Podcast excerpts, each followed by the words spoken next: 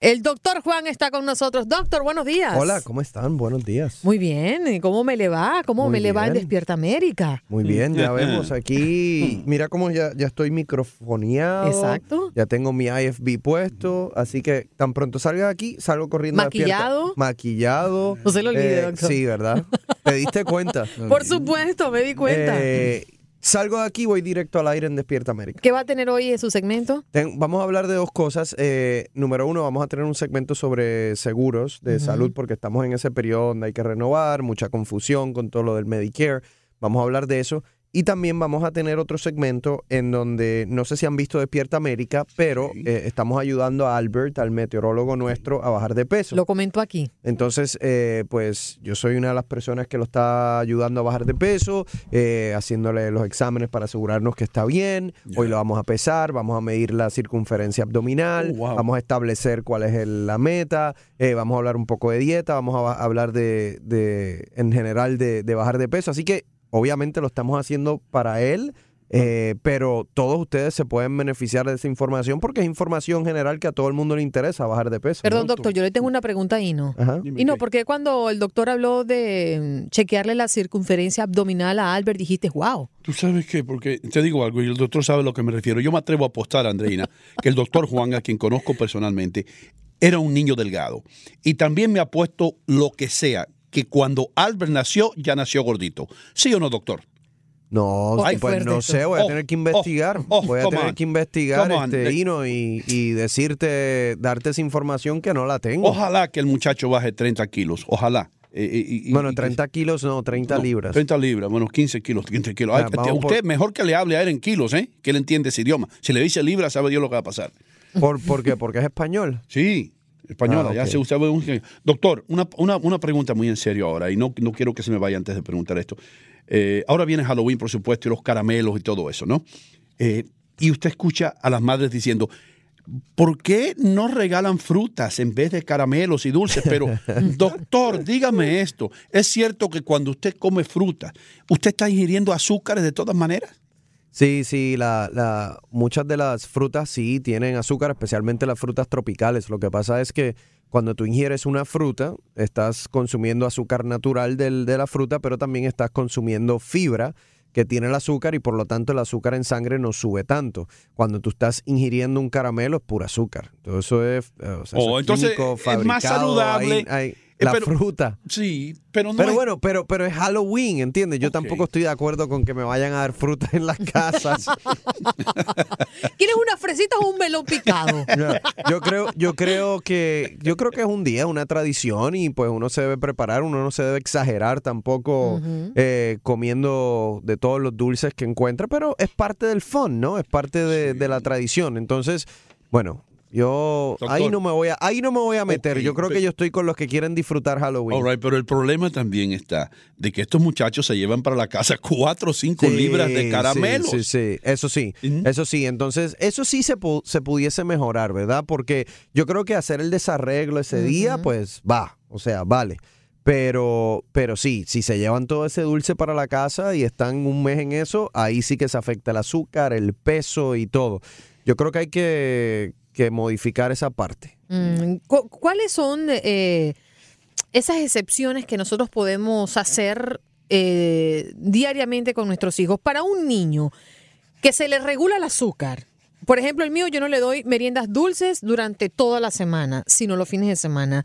Eh, ¿Cuál es esa medida que uno debe considerar para que un niño pueda consumir dulce? Porque, claro, esos caramelos van a la casa y uno trata de administrárselo, pero ¿cuánto es mucho y cuánto Claro. es poco? No, yo creo que eh, la verdad, Andreina, no hay como, no hay una regla establecida, ¿no? Yo creo que cada padre y cada familia, pues, decide obviamente cómo hacerlo. Yo creo que cada niño es distinto, ¿no? Hay niños que tienen diabetes tipo 1 eh, y obviamente eso se convierte en algo más serio. Hay niños, pues, que, que ya en los teens, pues, ya padecen de obesidad, entonces hay que controlárselos de manera más estricta. Y hay niños, pues, que son saludables, hacen mucho ejercicio, eh, no están sobrepeso y uno puede ser más flexible. Lo que tú acabas de mencionar me parece bien. Eh, en que se lo, lo- lo dejas que coma el dulce en el fin de semana. Yo creo que lo más importante en los niños, eh, que yo sé que no es fácil porque yo tengo dos y con, un, con mi niña lo logro mejor, con el niño es un poco más difícil, lo más importante es que tengan una dieta balanceada, o sea, que coman de todo. Eh, y si a lo último se comen su dulcecito varias veces en semana, perfecto, no hay problema. Especialmente, ¿por qué? Porque tú sabes que tienen, están comiendo vegetales, están comiendo buena proteína, están haciendo ejercicio, ¿entiendes? Entonces uno no quiere quitarles eh, ese, ese gozo, ¿no? Eh, pero sí tienen que tener cuidado cuando obviamente hay niños que, que ya están abusando de todo eso y están entrando en problemas de salud. Doctor, tengo una pregunta para usted y si usted puede contestarla bien, si no, yo entiendo. Eh, mm, voy a una de estas farmacias que ofrecen la vacuna en contra de la influenza o no paso por ahí. ¿Me inyecto o no me inyecto? ¿Vale la pena o no vale la pena ponerse, como dicen, la vacuna del flu?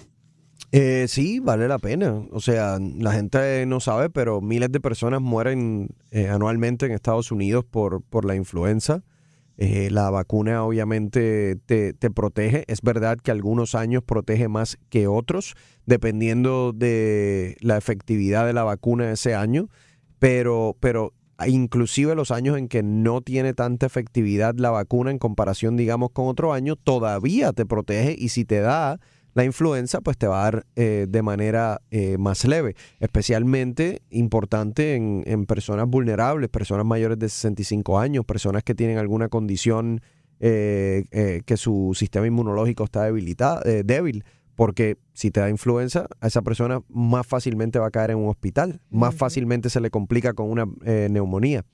Entonces, niños mayores de seis meses y eh, adolescentes y adultos se la deben poner todos los años. Mujeres, mujeres embarazadas se la deben poner, obviamente. Y, doctor, ¿y, qué de aquel rumor que dice, y yo he escuchado esto por parte de personas que no son médicos, y me han dicho, no, mientras más gripe te cae todos los años, mejor porque estás creando anticuerpos en contra de todas estas, estas bacterias, de, o no bacterias, ¿cómo se dice? Strands o virus, del flu. ¿Es cierto eso eh. que mientras más se enferma uno, más anticuerpos uno produce?